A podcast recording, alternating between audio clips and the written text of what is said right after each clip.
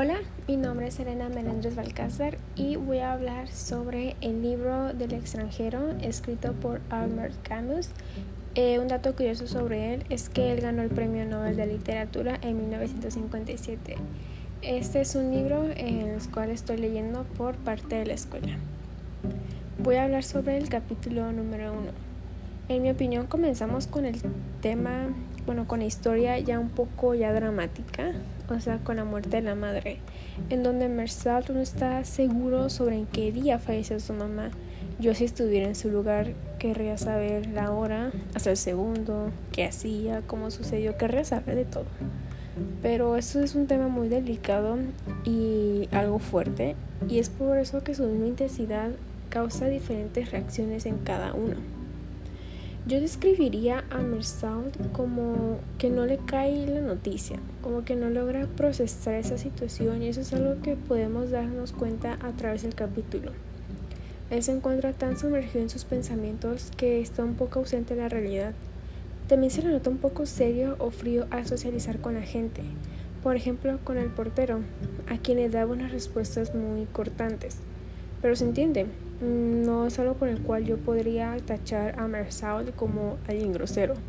Yo la verdad en esos momentos no quisiera ni voltear a ver a las demás personas, ni conversar, ni nada.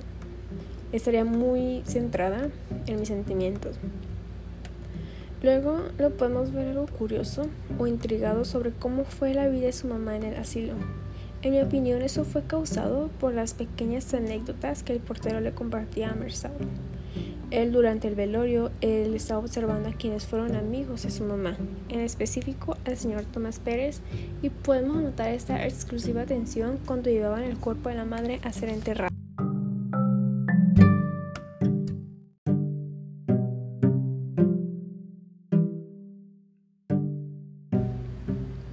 El final del capítulo para mí no fue nada del otro mundo.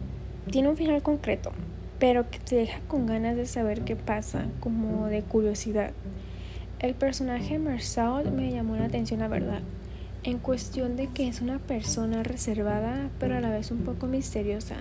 Además, aunque él muestra un poco de indiferencia hacia los demás, la verdad es que él está al pendiente de su alrededor.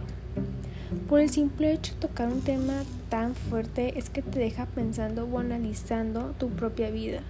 Llegas a compararte incluso con el personaje. Él te deja reflexionando y creo que eso es algo que no muchos autores logran hacer.